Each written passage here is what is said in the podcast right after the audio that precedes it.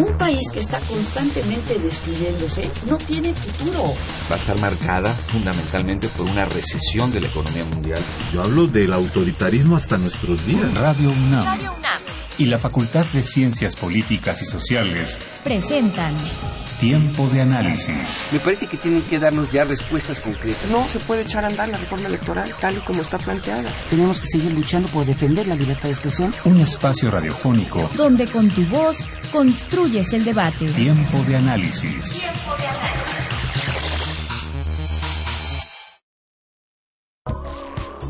Hola, muy buenas noches. Les saluda Héctor Castañeda. Y Axel Agüero. Y hoy, en Tiempo de Análisis, hablaremos sobre la Revista Mexicana de Opinión Pública. La Revista Mexicana de Opinión Pública fue fundada por el doctor Fernando Castañeda Sabido, quien en su trabajo académico se ha interesado, entre otros temas, por el análisis y el estudio de la opinión pública. Es así que esta revista surge como un proyecto en el año 2005 y finalmente es publicada en el mes de abril del 2006. En la presentación del primer número, su fundador destacó la importancia que representa la aparición de un espacio de reflexión sobre la opinión pública que cumpla con el más alto rigor académico y científico. Esta revista tiene su origen a partir de un trabajo conjunto entre la Facultad de Ciencias Políticas y Sociales de la UNAM y el Consejo de Investigadores de la Opinión Pública AC. El objetivo de la misma es la reflexión académica sobre la opinión pública, tanto a nivel de los problemas teóricos básicos como a los niveles metodológicos, técnicos y coyunturales, de tal forma que se pueda dar respuesta para las situaciones concretas de la dinámica de la opinión pública a nivel nacional e internacional, y todo esto a través de una serie de reflexiones y críticas fundamentadas desde la visión de diversos académicos y científicos sociales. Los autores que escriben en esta publicación analizan a la opinión pública desde sus esferas de estudio, haciendo de la misma un resultado inter, multi y transdisciplinario, ya que en ella aparece el pensamiento de sociólogos, lingüistas, politólogos, estadistas, comunicólogos, entre otros. Conoce todo sobre la revista mexicana de opinión pública esta noche en Tiempo de Análisis. Quédate con nosotros. Su famosa tesis esa de la ideología de la Revolución Mexicana. Muy buenas noches. Les saluda Carlos Correa. Esto es Tiempo de Análisis, el programa radiofónico de la Facultad de Ciencias Políticas y Sociales. Y estamos transmitiendo en vivo a través del 860 de la AM y vía internet en www.radiounam.unam.mx. Les recuerdo que se pueden comunicar con nosotros a través del teléfono, el cual es 5536-8989, o nuestra alada sin costo 01800-505-2688. Eh, también vía Twitter y Facebook se pueden comunicar con nosotros y hacernos llegar sus, sus dudas o comentarios. Twitter es arroba tiempo análisis y Facebook Facultad de Ciencias Políticas y Sociales guion UNAM. Esta noche en Tiempo de Análisis hablaremos sobre cómo estudiar la opinión pública en México. Y tengo unos invitados de lujo que me acompañan este, esta noche. Eh, por un lado les presento al doctor Fernando Castañeda, director de la Facultad de Ciencias Políticas y Sociales, director y fundador de la revista, de opinión, revista Mexicana de Opinión Pública y es doctor en Ciencias Sociales por, por parte del Colmex. Buenas noches, profesor. Muy buenas noches. Eh, también tengo con nosotros a Ricardo de la Peña.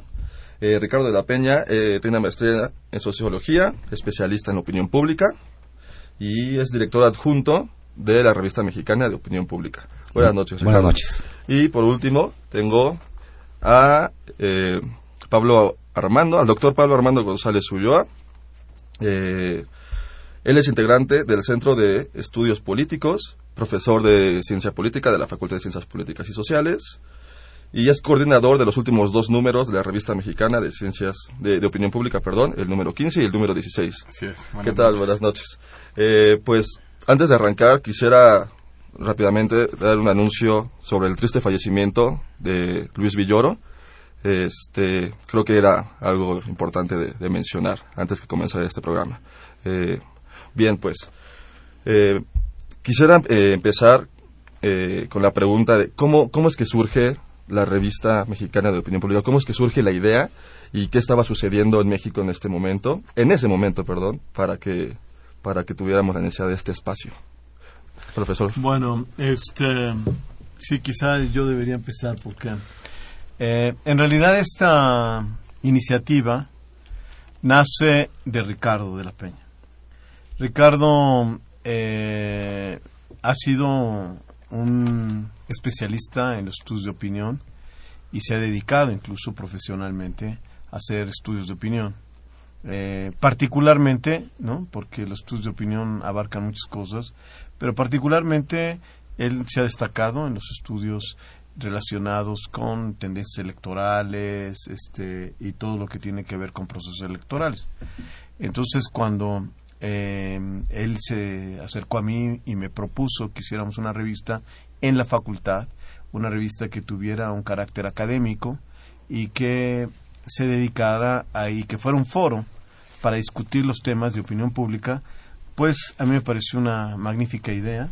Él tenía esa intención, ese interés de, de que este, se discutiera en un ámbito más bien de carácter académico los temas de opinión pública en, parte por su propia trayectoria. Él había estudiado en la Facultad de Ciencias Políticas y de, alguna manera regresaba a ella. Y en ese momento era el presidente del Consejo de Investigación de la Opinión Pública, en la que había pues varios encuestadores, varios especialistas en, los estudios de opinión eh, que son bastante conocidos realmente, ¿no? Eh, estaba María de las Heras, estaba eh, estaba mm, Jorge Buendía, Roy Campos, eh, en fin, había varias gentes que formaban parte del consejo y él lo presidía y entonces se lo propuso al consejo y, salimos con esta revista, una revista que en muchos sentidos es muy particular, incluso en la Facultad de Ciencias Políticas, porque la mayoría de las revistas que tenemos en la facultad, las otras cinco que tenemos en la facultad,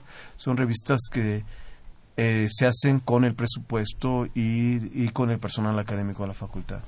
En cambio, en e, esta revista es una revista que recibe el apoyo del Consejo de Investigadores de la Opinión Pública, económico, y que se hace conjuntamente entre el personal académico de la facultad y el Consejo, ¿no? y particularmente Ricardo. Eh, de hecho, eh, yo comentaría que desde que hace muchos, muchos años, estoy hablando de, de, principios de los años 90 o incluso antes, quienes comenzamos a dedicarnos profesionalmente a la investigación de la opinión pública en México, tanto en el ámbito electoral como en otros ámbitos. De, todo esto constituye lo que es el, eh, el pensar y discutir temas eh, públicos eh, y recuperar qué piensa y cómo piensa la gente sobre los asuntos que son materia de discusión pública. Veíamos que había una enorme distancia entre la academia y el trabajo de quienes estábamos comenzando a desarrollar este campo que por un lado estábamos comenzando a desarrollar con herramientas probadas en muchos lugares del mundo, con tecnologías que estaban eh, a disposición, pero sin el bagaje teórico, sin la reflexión sobre lo que estábamos haciendo, qué significaba y cómo irlo mejorando y enriqueciendo que la academia podía aportarnos. Y por otro lado, una academia que carecía de estos nutrientes del trabajo empírico de día con día para ir alimentando su propia reflexión y su propio eh, cuestionamiento crítico analítico de lo que se podía observar sobre la opinión pública y sobre la propia investigación de la opinión pública. Es por ello que en el contexto del cambio político en México, después de que arriba al poder el Partido Acción Nacional y sea el primer relevo en 70 años en la presidencia, varios colegas resolvimos crear un, organismo, en este caso una institución, una asociación civil, que es este Consejo de Investigadores de Opinión Pública, que reuniera un poco a tiros y troyanos. Eh, teníamos allí a un póster, a un encuestador que había trabajado primordialmente para las organizaciones de izquierda, como era Daniel Lund, quien ya falleció. Estaba María de las Heras, que era, había sido encuestadora del PRI en muchas ocasiones.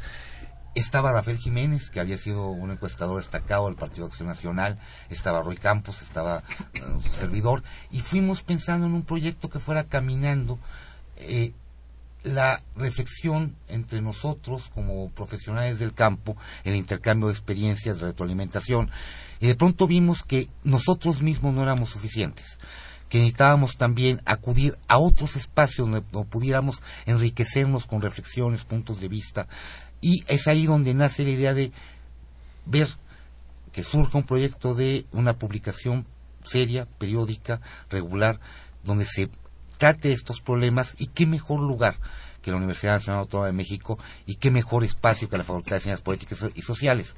Es ahí donde decido aproximarme a, Fernando Castañeda. En, en, aquel entonces no era director de la Facultad de Políticas, pero ocupaba un espacio desde el cual la idea podía comenzar a permitir fructificar. Nace la revista y desde luego esta revista ahora con la estancia de, de Fernando en la propia dirección de la facultad ha podido mantener un impulso con ires y venires con momentos buenos y momentos malos que ya le permiten ocho años de vida.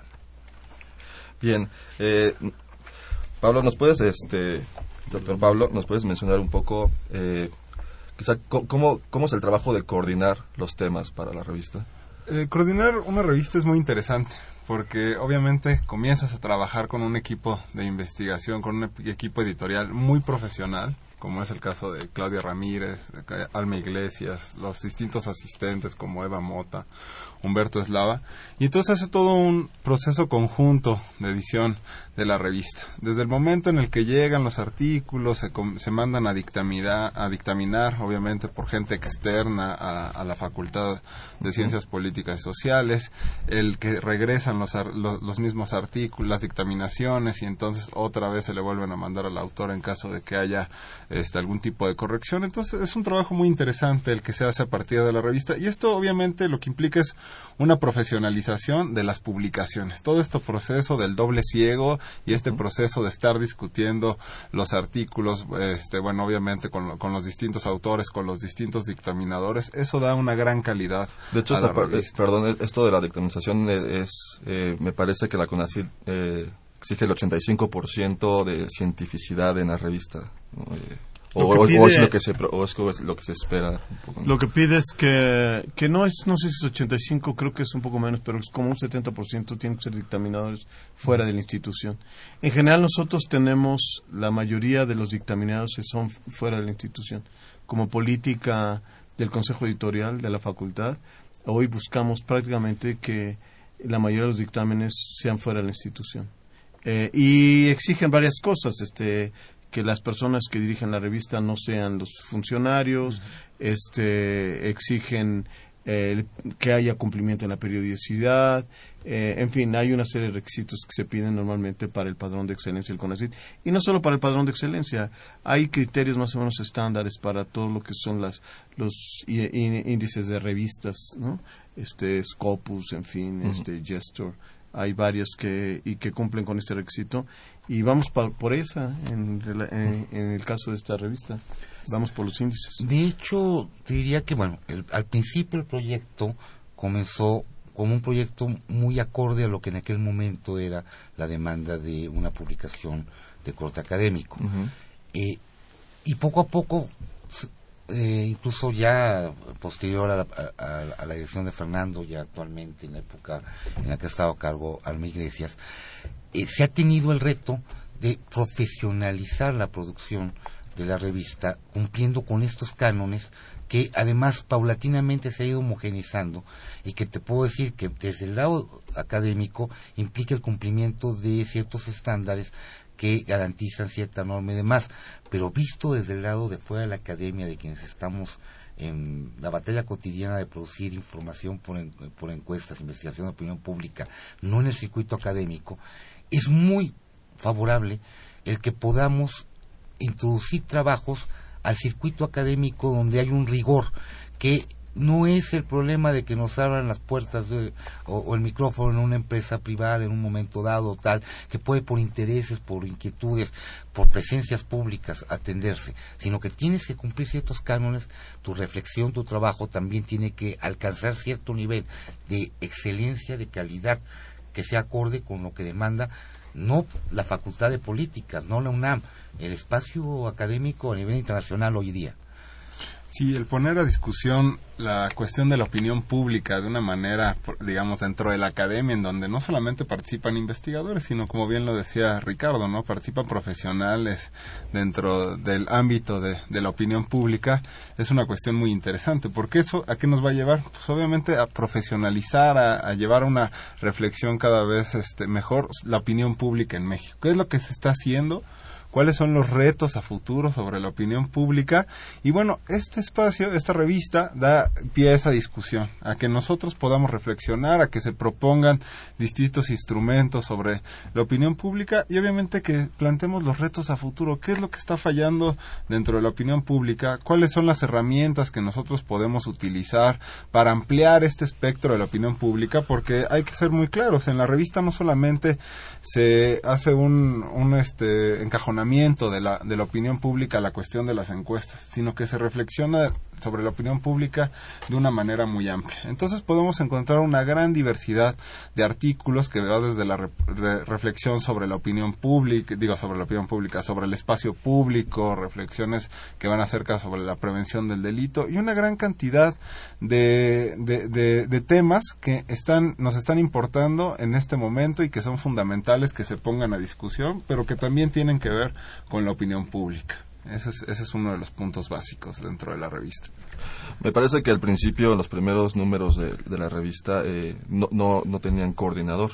es, algo que, se, que, que, llegó números después. O sea, lo que ahora, se ha hecho y se ha hecho eh, precisamente con la dirección de Alma Iglesias es que se les ha invitado a académicos eh, este, a que de alguna manera coordinen números eh, y que estos números pues llevan cierta línea. Una cosa que es importante en las revistas es que, y por eso es importante que la dirección de las revistas no esté a cargo de un funcionario, eh, sino que haya una dirección aparte independiente. Es que haya líneas editoriales y que haya consistencia en el, en el trabajo, en la línea, en los objetivos de la revista, que tenga, que respete a su audiencia, etcétera.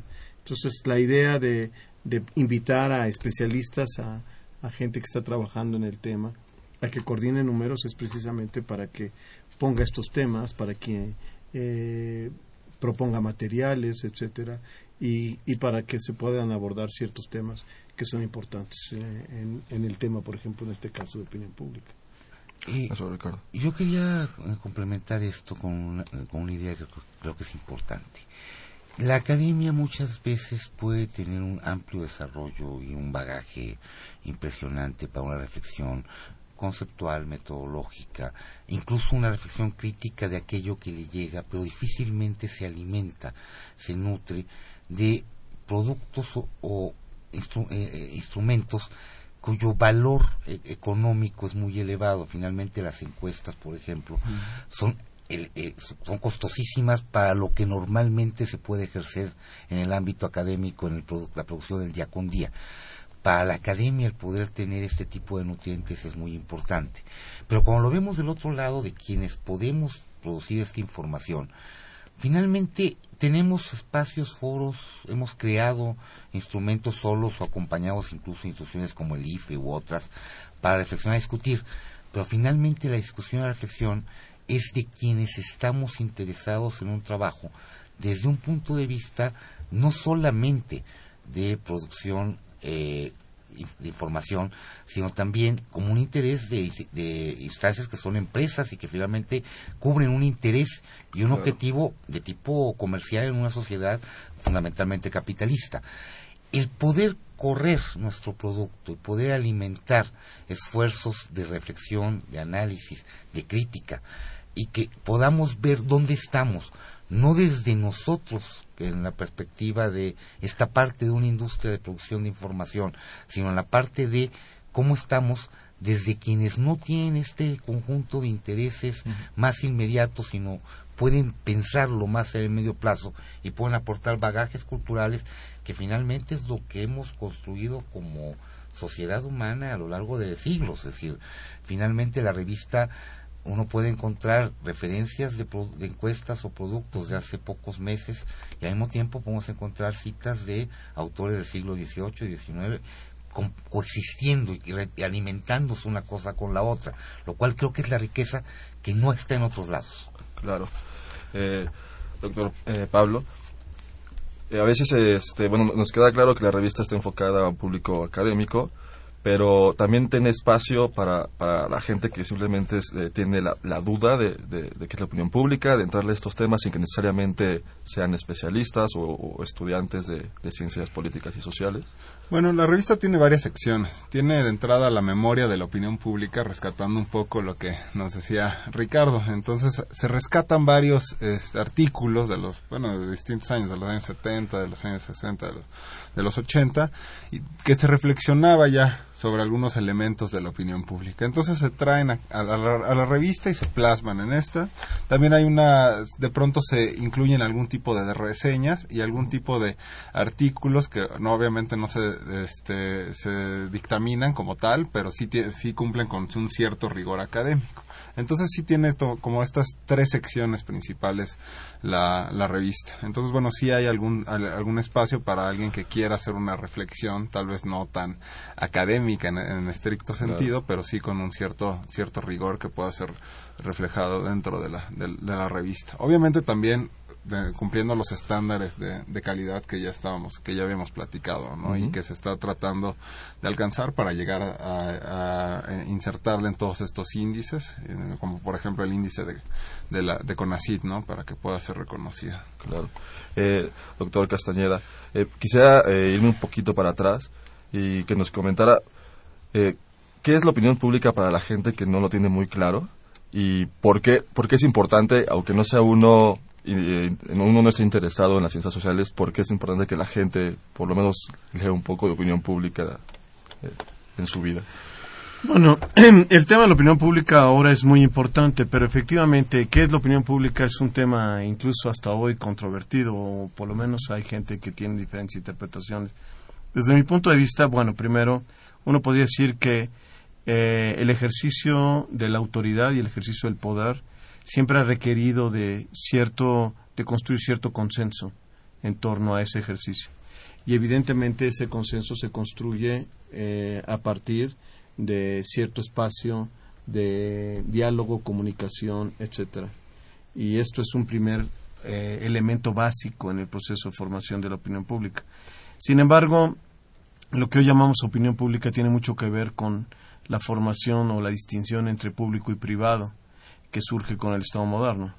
Y esa distinción eh, lo que obliga es que la política, primero demarca la política, eso es lo que hace. No hay que confundir lo público con la opinión pública, esto es muy importante.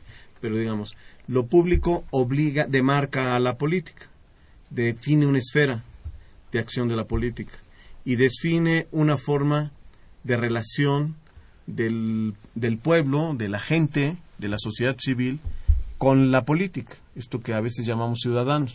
Entonces la identidad ciudadana se vuelve una forma de, de reconocimiento.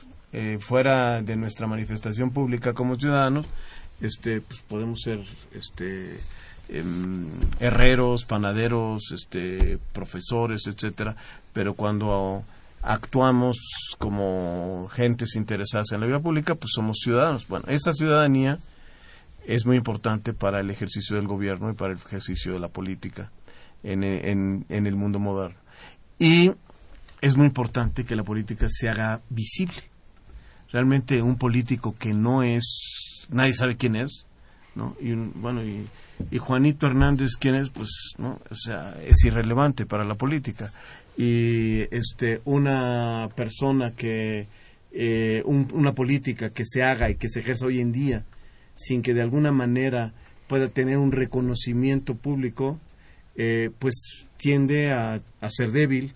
La política pública hoy requiere legitimidad, requiere de reconocimiento de organizaciones de la sociedad civil, requiere fortalecimiento eh, por parte de la ciudadanía eh, y esto requiere nuevamente la opinión pública. Eh, eso por un lado. Y por el otro lado, la- el desarrollo de los medios de comunicación, el desarrollo de las tecnologías de la información, pues ha generado incluso ya ampliado más la convocatoria, la gente que puede acceder e informarse. Entonces, y ha incluso hecho más compleja el fenómeno de la comunicación, de hacer público eh, los actos de gobierno, de hacer pública eh, la política, de hacerla, de que se refleje eh, en, ese espacio eh, que llamamos ese espacio de la ciudadanía, de la, del espacio público. Requiere que sea visible y cada vez más visible. Y esto es, desde mi punto de vista, de la opinión pública. Hay quienes ven a veces la opinión pública y la entienden básicamente a partir de las encuestas y hay otro tipo de, de interpretaciones sobre el concepto de opinión pública, pero a mí me parece que eh, la idea de la opinión pública debe enmarcarse en el terreno hoy en día de la necesidad de que todas las manifestaciones de la vida política sean visibles. Eh, maestro Ricardo, eh, ¿cuáles son los retos que se, que, se ha encontrado este, la opinión pública en en este país? ¿Y cuáles son los retos que se encontró la revista mexicana al comenzar a publicarse? A ver, eh, cuando hablas de los retos de la opinión pública en este país... O sea, para, para eh, eh, posicionarse... Quería continuar con lo que dice Fernando. Claro, adelante. Y comento, yo soy de los que también comparto con Fernando la idea de que la opinión pública no es necesariamente, no se puede reducir necesariamente a lo que se mide mediante encuestas. Eso, eso es absurdo eh, las encuestas son un instrumento de medición de algo que está allá afuera y que es la opinión pública, que no es las encuestas, es algo que está ahí, que las encuestas en todo caso están tratando de reflejar, descubrir, detectar, medir, pero eh, los grandes retos de la opinión pública en México creo que los, los hemos tenido enfrente, lo hemos discutido mucho a partir del concepto central, el concepto eje de democracia, pero mucho detrás de lo que ha sido la lucha de varias décadas por la construcción de espacios de participación ciudadana propiamente democráticos, son un reconocimiento de la creciente presencia de fenómenos de conformación de opinión pública, donde estos espacios de conformación de opinión pública se han ido diversificando eh, de manera eh, creciente y cada vez más compleja. Si uno piensa en los años 70, lo que era, por ejemplo, la prensa en México, y uno piensa con el nivel de diversificación que ya hacia fines de los años 80 encontramos en los espacios mediáticos, si pensamos en los tipos de formas de manifestación de inquietudes sociales por parte de la ciudadanía en los años 50 o 60 principios, a lo que ya podía ser la efervescencia de demanda de espacios para tener voz no solo para intervenir en los asuntos estrictamente de gobierno, sino para poder tomar decisiones por la colectividad a la que pudiera ser sensible los espacios de poder, esto parte de del Estado en sentido más amplio que, el gobierno, ese, ese ha sido un reto, reto de opinión pública en México. En eso en la aparición de encuestas y todo demás no es más que una parte, un elemento emergente en, conjunto que responde a condiciones también de los propios medios, pero que también lo que está hablando es esta creciente apertura de la sociedad mexicana al, al reto de construir espacios de debate y discusión, de intercambio, de diálogo y de toma de decisiones colectiva que vaya más allá del Parlamento como tal, que vaya más allá de la autoridad establecida como gobierno y que también encuentre canales que sean que no, que no desborden los marcos de la paz social. Claro. Eh, bien, pues aquí tenemos que hacer un corte. Eh, regresamos con, con, el tema. Eh, rápidamente, antes de irnos un corte, que, vamos a regalar cinco paquetes de revistas de de la revista mexicana de opinión pública. Eh, cada paquete consta de dos números. Eh, estos cinco paquetes serán a las primeras cinco personas que, nos marquen a, nuestros teléfonos en cabina, que se los voy a repetir rápidamente. Son 55 36 89 89 y la alada sin costo 01800 505 26 88. Entonces, para los primeros cinco personas que nos llamen, eh, tenemos estos, estos cinco paquetes de la revista mexicana de opinión pública. bien, pues vamos a una cápsula en el librero y continuamos.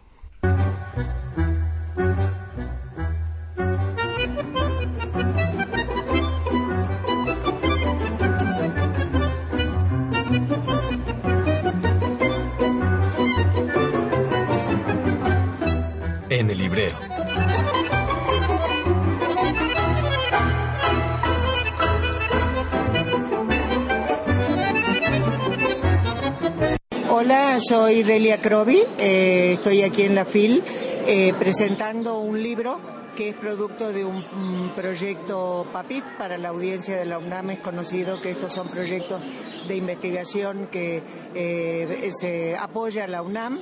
Eh, y eh, es un libro que hemos llamado Jóvenes y Apropiación Tecnológica. es un trabajo que busca ver a los jóvenes en un camino de ida y vuelta con las tecnologías, o sea, de aprender, de plantearnos como adultos y como maestros un aprendizaje de cómo usan los jóvenes las tecnologías eh, y cuánto todavía debemos aprender de esto y cómo replantea cambios para la sociedad. Mi nombre es Rigoberto López Quesada, soy profesor de la UNAM y el libro que presento hoy, dentro de unos minutos, se llama cómo obtienen los reporteros la información. Por lo tanto, hago una invitación a todos los que quieran venir a escuchar esto, porque creo que es interesante, van a aprender muchas cosas. Muchas gracias. Gracias. Mi nombre es Claudia Ramírez Cisneros, soy editora de la revista mexicana de opinión pública, que ha logrado actualizarse en los últimos dos años y medio. Ya estamos en el número 16 y invitamos a toda la comunidad universitaria y también a todo el público que escucha Radio UNAM y el programa Tiempo de Análisis a que nos busque. Estamos en la facultad, eh, están todos los números. Eh, a lo mejor tenemos que reimprimir el 1, 2 y 3 porque se agotaron. Muchísimas gracias y de verdad los invitamos a que sean nuestros lectores. Bueno, mi nombre es Patricio Marcos. Eh, presenté el libro El nuevo partido oficial y sus sectores, PRI-PAN-PRD, y el subtítulo es Bancarrota de la representación popular. Le mando un saludo muy caluroso a la audiencia de este programa. Bueno, venimos a la presentación del libro Estrategias Constructivistas sobre las Relaciones Internacionales del doctor Andrés Ventosa, un servidor, y este libro trata de establecer un poco la teoría de la neuropsicología actual que divide el cerebro en dos este, hemisferios, uno fundamentalmente que es teórico, lingüístico, procesal, y otro el hemisferio derecho del cerebro que es fundamentalmente eh, práctico, pragmático, este, de esquemas, de dibujos, de cuestiones concretas. ¿no? Se presenta un conjunto de ponencias donde establece un poco el lado izquierdo del cerebro sobre teorías de las relaciones internacionales, sobre temas actuales. Temas actuales como... Uh, la teoría constructivista de las relaciones internacionales, hacia dónde va el mundo, la economía mexicana, el, como, como el proceso de transición de los países en desarrollo. Presentamos un, los dos tomos de reflexiones contemporáneas sobre los autores clásicos de la hermenéutica que coordinan Rosa María Lince Campillo y Julio Amador Bej.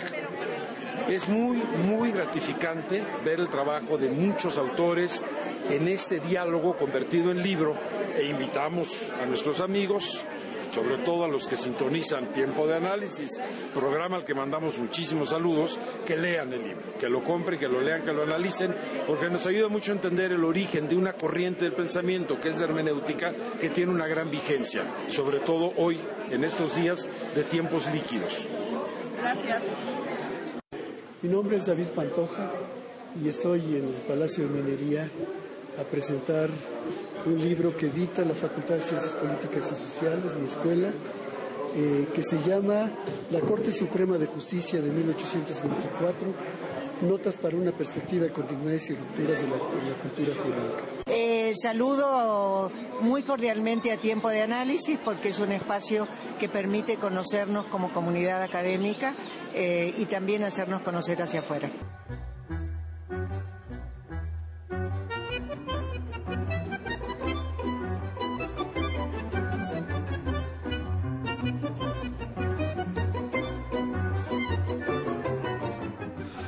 Estamos aquí de regreso en tiempo de análisis. Les recuerdo que nuestros teléfonos en cabina son el 55 36 89 89 y nuestra alada sin costo 01800 505 2688. Eh, también se pueden comunicar vía Twitter, arroba tiempo análisis y Facebook, Facultad de Ciencias Políticas y Sociales, guion UNAM. Pues continuamos con nuestra plática sobre la opinión pública. Eh, doctor Pablo, Pablo González, ¿nos puedes eh, hablar un poquito sobre el papel de las encuestas en la opinión pública. Es muy interesante lo, que se pone en la mesa sobre el papel de las encuestas. Decimos, bueno, si la opinión pública no se reduce a las encuestas, pero las encuestas son muy importantes para entender las, las percepciones ciudadanas. Muchas veces en México no contamos con la suficiente información para entender qué es lo que está pensando la ciudadanía y por lo tanto las demandas de la ciudadanía muchas veces no son eh, entendidas de manera adecuada. A veces sí tenemos muchas encuestas por momentos a nivel nacional, pero de pronto se hace alguna encuesta, no se da la continuidad e incluso yo creo que uno de los grandes retos es realmente hacer un buen análisis de la encuesta. Si bien el dato es importante, el análisis que se hace sobre las mismas encuestas es una cuestión fundamental. Y a veces las encuestas no son analizadas de una manera profunda, simplemente se queda en el dato en el que nos trata de dar incluso a veces algún tipo de, predicción que a veces no se cumple, ahorita como lo estábamos platicando fuera, fuera del aire. Entonces, bueno, pero es un termómetro que nos indica cuál es el, ánimo, cuál es la percepción de la ciudadanía sobre ciertos temas que, que, son de importancia a nivel nacional y que a veces no tenemos estos instrumentos. Entonces yo sí creo que hace falta una gran cantidad de encuestas en México. Por ejemplo, yo me acuerdo de un libro que leí hace mucho de Morris Berman, en el que recopilaba una gran cantidad de encuestas, hasta de lo más ridículas que se pudieran imaginar, ¿no? Desde la percepción de, los de, de los estadounidenses en el lado de cuándo nos van a venir, eh, cuántos creían que nos iban a invadir los marcianos, ¿no? O cuántos creían que el mundo se iba a acabar el día de mañana pero hay una gran cantidad de mediciones en todos en todos sentidos. Entonces en México yo creo que no hemos llegado a ese punto. A veces las encuestas sí se enfocan mucho a una cuestión nada más a nivel electoral o una cuestión también a nivel de marketing, ¿no? Y obviamente, estas encuestas a nivel de marketing se manejan de manera interna, pero si uno se quisiera enfocar a una encuesta particular a un estado, muchas veces no encontramos ni siquiera esta particularización de cuál es la opinión pública, ya no digamos en un municipio, ¿no? Simplemente en un estado y sí tenemos la percepción a nivel nacional, pero no llegamos a estas particularizaciones, a veces ya, ya no digamos estatal, a nivel regional. Entonces yo creo que esa es una cuestión muy importante que sí debemos comenzar a pensar cómo podemos entender de mejor manera las percepciones en México y obviamente trascender al simple dato de la, de la encuesta, ¿no? de los datos. Ahí en inmediato me surge a mí una idea que es Sí, claro que hace falta información. Un gran problema es que como sociedad no nos hemos dado un quién y cómo pueda y quiera eh, eh, obtener este tipo de información. Y en esto hay una falta eh, pública y una falta privada. ¿ah? la falta pública es el Estado mexicano como tal, ha conformado un proyecto importantísimo como es el Instituto Nacional de Estadística y Geografía de INEGI, pero todavía no ha pensado cómo promover la producción de información, no para que midan quién va a ganar la elección o cosas por el estilo, sino para conocer y reconocer eh, cómo pensamos los mexicanos, de manera tal que esa información sea a disposición pública y, y potencialmente explotable por instituciones académicas, por centros de investigación y tal. Del lado privado, diría yo, al arranque de las encuestas en espacios públicos en México, hubo varios momentos en que los medios trataron de experimentar, incluso Ricardo de la Peña en particular aquí presente llegó a ser responsable de encuestas sobre temas como sexualidad, misticismo, magia, creencias en ovnis o en que las pirámides de Egipto la construyeron extraterrestres, eh, publicadas y había esa información, pero resulta que eso no es muy rentable para los medios. ¿Cuántos periódicos más voy a vender? ¿Cuántos anuncios más voy a insertar? Por eso me voy a la carrera de caballos, me voy a, concentrarme en quién va adelante y por cuántos puntos. Reduzco el fenómeno de encuestas a eso y el fenómeno de investigación de opinión pública a eso en el momento preciso. Eh, en que eso es importante para mi lector, veo cuántos pesos centavos va a significarme y si me conviene gastar 100 pesos en encuestas y voy a recuperar 200 pesos vía publicidad o rating o tal. Tan tan. No hay quien financie la investigación. De hecho, eh, no ha avanzado en México esfuerzos además porque todo ese bagaje que podemos tener las empresas investigadoras pueda canalizarse también a espacios académicos. Comento ahorita como mera anécdota, acabo de recibir una solicitud formal de una parte de la Universidad Nacional Autónoma de México para que haga entrega de alguna información de encuestas para fines específicos de investigación. y adelante. yo me voy a ahogar en los datos que he acumulado y puedo vivir toda mi vida ya tratando de trabajar y explotar estos datos. Tengo más que lo que puedo explotar de aquí a que me muera, aun cuando me muera muy viejito. ¿ah? Y los académicos a veces no tienen de dónde sacar información mínima y a veces ni saben que existe porque a lo mejor incluso lo comento por colegas, eh, empresas, eh, eh, colegas, a veces ni siquiera guardan el historial de lo que han hecho público en su propio sitio. Si, ni siquiera allí pueden acceder qué reportaste en 2005, 2004, no para ver si es muy bueno o muy malo, es información que además de alguna manera constituye un bien público, aunque lo generamos con dinero que nos puede haber pagado un medio a la mejor, aunque lo hicimos para fines comerciales por una parte de una empresa, es parte de lo que se puede legar como un bien público para que el ciudadano, el, el mexicano, pueda conocer y saber qué piensan los otros mexicanos de algo que pueda ser de interés común. eso, ah, incluso a veces lo más visible que serían las encuestas electorales, muchas veces ni siquiera hay memorias, ¿no? Cuando uno quiere consultar qué es lo que pasó en ese momento, cómo iban las percepciones y cómo, a veces ni siquiera esa información la encuentras disponible, tal vez en algunas notas periodísticas, pero realmente el acceso... A ver, el IFE mantiene recuentos eh, incompletos en términos de que ha ido acumulando paulatinamente más información. Ya 2012 tiene un bagaje muy amplio, no necesariamente completo porque no todo el mundo cumple con los requisitos, pero quienes cumplimos con los requisitos tuvimos que entregar base de datos, tuvimos que entregar metodología, tuvimos que entregar resultados, etcétera. Y la guarda. Y queda, a ver, no solo la guarda, porque también parte de lo que algunos nos enojábamos antes es que era aparentemente para el cajón de los funcionarios del IFE, tampoco era para eso. No, está colocada ya en internet. el que quiere, el día que quiere, en, el lugar que quiere puede consultarlo. Algunos tenemos en nuestros sitios años enteros los reportes que hemos producido. El que quiera ver qué, publicamos en, o, qué material hicimos público en 2007, ahí se mete y consulta, baja el documento y bueno. Yo no sé si ya no te, déjame nada más decirte una cosa, yo no sé si ya no te acuerdas, pero alguna vez propusimos eso cuando estábamos sí, que hubiera un banco y que, que hay, por ejemplo, en Estados Unidos, ¿no? De que las encuestas, que la gente pudiera donar y se hiciera un banco de encuestas que se pudiera guardar y que pudiera estar acceso al libro. Pero lo que dice Pablo yo creo que tiene más dimensiones, ¿no? Porque creo que lo que él está preocupado, entiendo, sí entiendo, es que a veces no tenemos suficiente información para conocer la dinámica de la opinión pública. ¿no?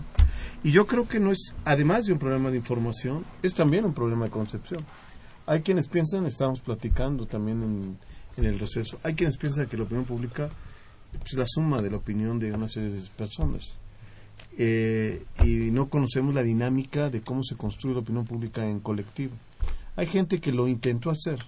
Hubo una encuestadora muy famosa, Elizabeth Noelle Neumann, que hizo su teoría de la espiral del silencio hace muchísimos años. Y hay algunas gentes que empezaron a discutir el tema.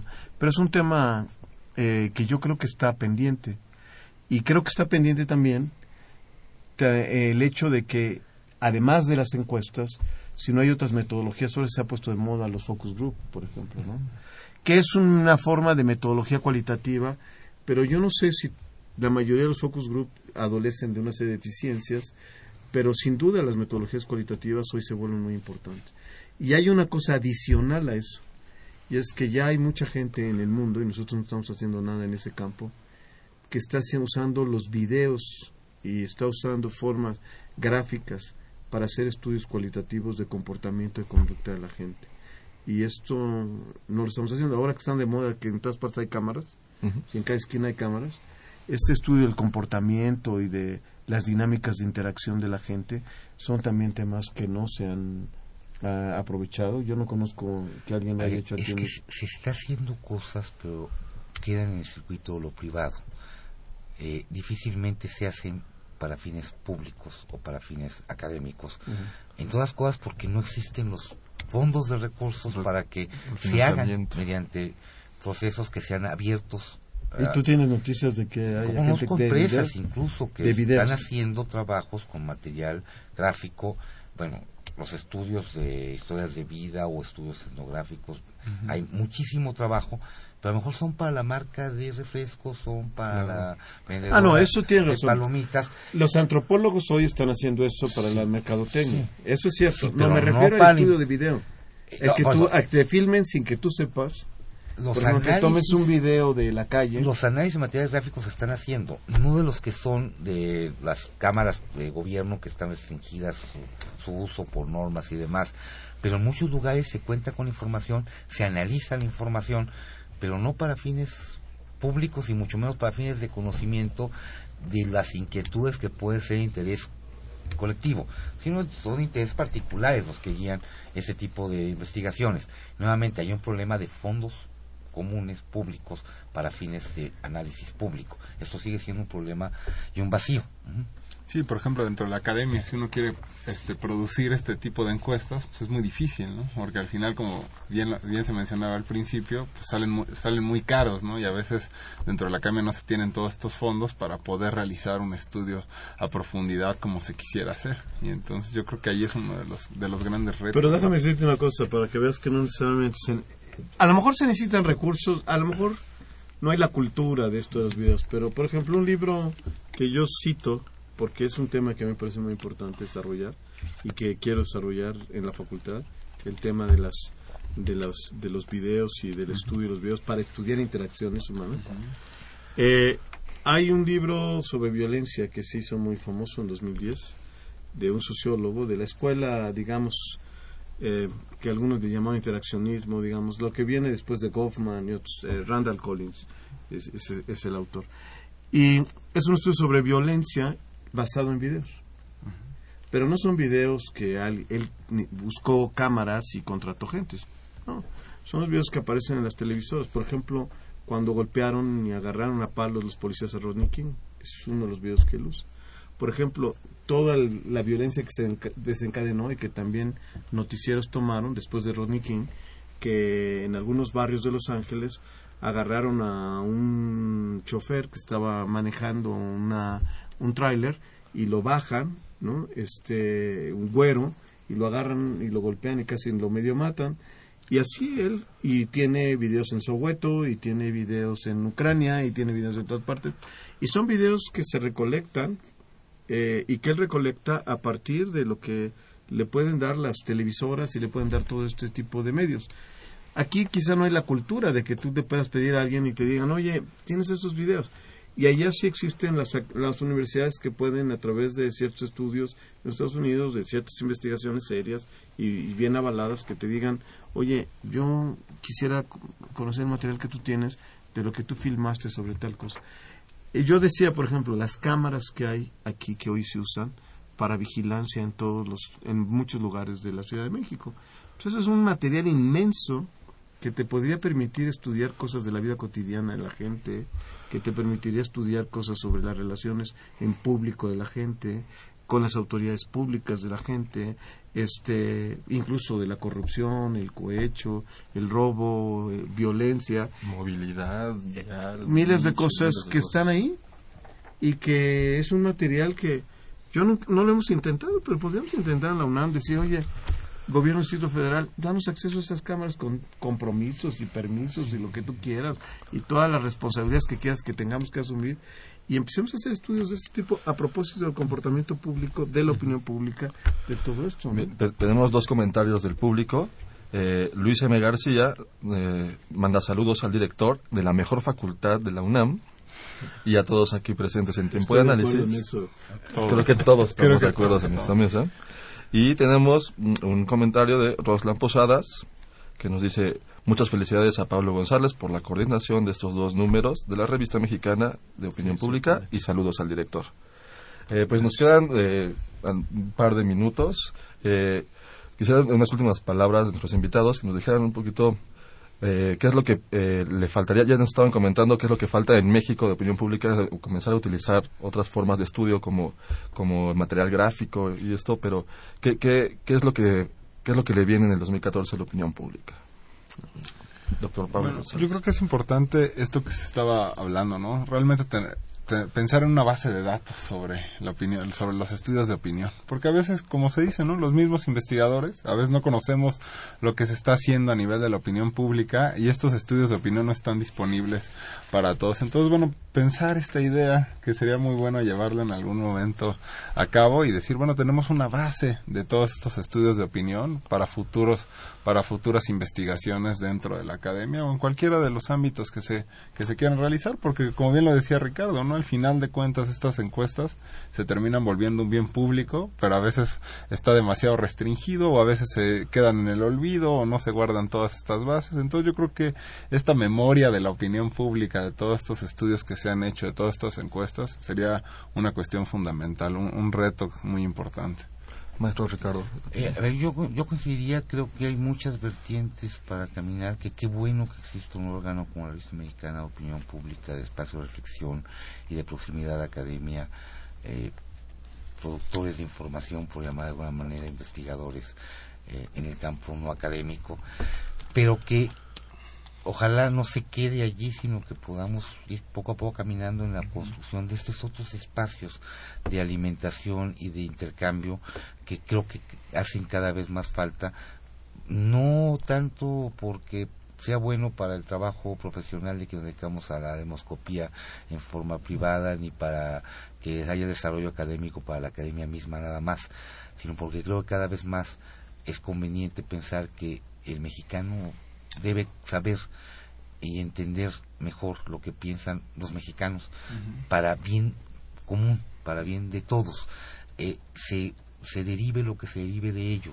Creo que la toma de conciencia de quiénes somos y hacia dónde queremos ir y cómo vamos es algo que es importante para la vida diaria y para el desarrollo de lo público en México. Doctor Fernando Castañeda. Bueno, yo también estoy de acuerdo con ya lo que dijo Pablo, que hizo, dijo Ricardo. Este, eh, yo creo que un archivo, un, un, eh, un, lugar que se depositaran las encuestas, que hubiera el compromiso, por lo menos de los que están interesados en fortalecer estos estudios, sería muy interesante. Y creo que ahora que estás en la SOME y con la facultad y con otras instituciones, quizás se podría promover algo así como un consenso, ¿no? Por lo menos de las personas, no se le puede obligar a nadie, ni se trata de obligar a nadie, pero decir, de demostrar que hay esto que es virtuoso tener. Y el otro es que yo sí insistiría, el otro punto es, eh, en los temas cualitativos, que creo que es muy prometedor lo que se puede hacer, en los temas cualitativos, sí creo de todas maneras que hay que revisar mucho las metodologías. Y creo que hay muy, mucha heterogeneidad en las partes cualitativas. Y creo que también habría que desarrollar en ese mismo terreno, porque esto de las la cuestión gráfica de los videos y todas cosas es, son metodologías cualitativas. También habría que ahondar mucho y ser muy serio y desarrollar ese tipo de metodologías que creo que serían muy ricas en la medida en que haya mucho rigor. Eh, hay mucho detrás, tanto metodológico como teórico, para poder hacer un buen análisis de estos eh, materiales y creo que eso sería muy importante desarrollar para fortalecer todos estos estudios. Bien, pues muchas gracias. Eh, pues los, ganadores de los, de los cinco paquetes eh, los anunciaremos el próximo programa. Ya se nos acabó el tiempo. Eh, quiero darles las gracias por sintonizarnos aquí en Tiempo de Análisis, en el 860 de la AM. Eh, les recuerdo que tendremos una cita el próximo miércoles, también a las 8 de la noche, o por internet. Bueno, a través de, nos puede escuchar a través de Radio UNAM o vía internet en el www.radiounam.unam.mx. el próximo miércoles hablaremos sobre el exilio español en México y contaremos con la presencia de José Francisco Mejía, Mario Ojeda y mi compañero Alonso García será el conductor. Eh, les recuerdo que eh, nos, puede, nos pueden seguir vía Twitter en arroba tiempo, y en Facebook Facultad de Ciencias Políticas y Sociales UNAM. Eh, este programa es producido por la Coordinación de Extensión Universitaria de la Facultad de Ciencias Políticas y Sociales, a cargo de Roberto Ceguera, coordinación de producción Claudia Loredo, en la preproducción Guillermo Pineda, Verónica Muñoz y Berta Martínez, montaje de cápsulas Benjamín Sandoval, estuvo en la cabina y operación Humberto Sánchez Castrejón, formatos Gustavo López, y en redes sociales me acompañó Tania Morales. Eh, les doy la despedida y muchas gracias a nuestros invitados. Y se despide de ustedes Carlos Corres Cajadillo. Muy buenas noches. Esto fue Tiempo de Análisis. Tiempo de Análisis Una coproducción de Radio UNAM y la Coordinación de Extensión Universitaria de la Facultad de Ciencias Políticas y Sociales.